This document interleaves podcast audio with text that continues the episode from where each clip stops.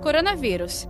Cuidados estéticos. Muitas perguntas aqui no combate ao coronavírus sobre os cuidados com as unhas, a barba, o cabelo. Ontem a gente tratou disso. Então a gente pediu a dermatologista Érica Aguiar para explicar para a gente com detalhes isso. Deve-se manter as unhas sempre curtas e limpas e evitar retirar a cutícula, pois ela vai funcionar como uma proteção.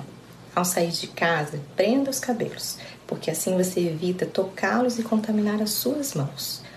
Os homens que têm barba devem redobrar os cuidados de higiene, aparar a barba e, ao chegar em casa, tomar banho e lavar a barba com bastante água e sabão.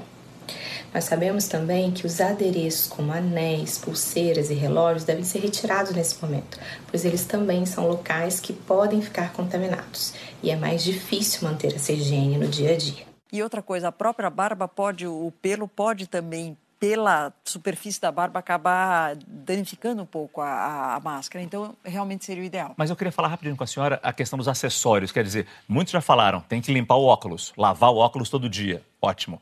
O relógio, os anéis, a aliança, todo dia eu preciso passar água e sabão, tirar o relógio e botar na água e sabão? Nos hospitais, há, há anos que a gente toda vez que você entra no hospital, você tem que ter zero adereços. Então, eu, eu vou para o hospital com o meu relógio, chega lá, você vai entrar em qualquer. Você tira tudo para poder higienizar suas mãos.